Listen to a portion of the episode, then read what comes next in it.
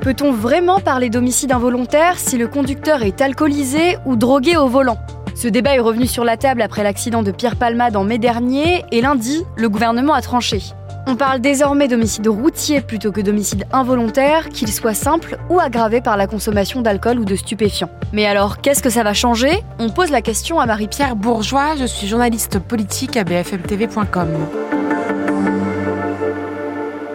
Elisabeth Borne a déjà annoncé un nouveau délit d'homicide routier. C'était dans les tuyaux depuis des mois. Gérald Darmanin avait déjà planché dessus. Cette annonce, elle arrive dans un contexte bien particulier, celle de beaucoup, beaucoup de faits divers sur la route avec emprise d'alcool ou de drogue. On pense bien sûr au fils du chef Yannick Aleno, à Pierre Palmade. Il y a des policiers qui ont été aussi euh, tués par une euh, voiture à contresens à Villeneuve d'Ascq euh, tout récemment. Donc voilà, il y a eu beaucoup de faits divers qui ont créé beaucoup d'émotions. Le gouvernement s'est dit qu'il était temps de légiférer. À quoi ça va servir cette création d'homicide routier?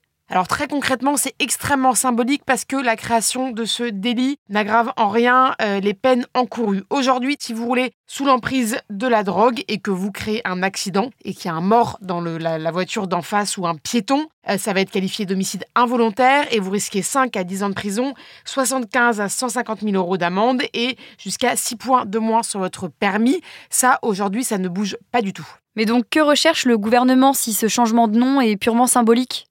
Bah, la question qu'on peut se poser d'un point de vue politique, c'est finalement on crée un nouveau délit, mais sans du tout changer les sanctions courues. Donc certains pourraient dire que ça ne sert pas à grand-chose. C'est le point de vue de plusieurs associations de prévention routière qui disent c'est bien, les mots sont importants, mais il faudrait aussi aller beaucoup plus loin dans les sanctions. Le gouvernement n'a pas choisi de prendre cette voie-là, même si c'était initialement un petit peu ce qui était dans la tête de Gérald Darmanin et d'Éric Dupont-Moretti, le ministre de la Justice. Et il y a une raison pour ça, c'est qu'on ne sait pas du tout si le gouvernement aurait réussi à faire passer une aggravation des sanctions à l'Assemblée nationale. Vous avez des associations qui appellent par exemple au doublement des peines. C'est pas forcément le cas sur tous les bancs de l'hémicycle. Donc ça aurait pu être un projet de loi qui tournait un peu euh, à une situation compliquée pour le gouvernement. On a préféré finalement faire peu, mais bien créer quand même malgré tout un nouveau délit avec ce côté un petit peu symbolique. Pour beaucoup d'associations d'aide aux victimes, ce n'est pas suffisant. Pourquoi? Alors beaucoup d'associations disent qu'aujourd'hui, d'abord, ça ne va pas toujours au bout, les procès. D'abord, la question d'homicide involontaire, elle est parfois un peu floue. Ça, c'est la première chose. Le risque, c'est aussi celui de la surenchère. Vous pouvez avoir certains partis politiques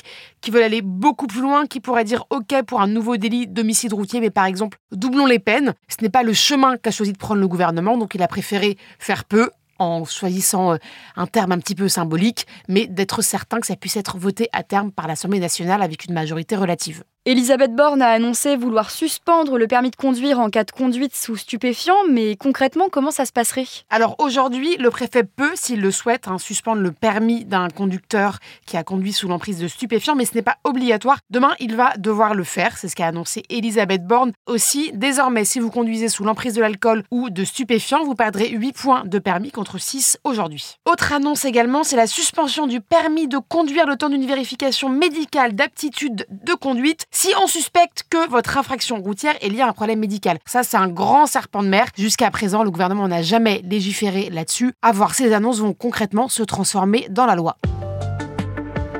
Merci beaucoup d'avoir écouté ce nouvel épisode de la Question Info. Tous les jours, une nouvelle question et de nouvelles réponses. Vous pouvez retrouver ce podcast sur toutes les plateformes d'écoute, sur le site et l'application BFM TV. À bientôt!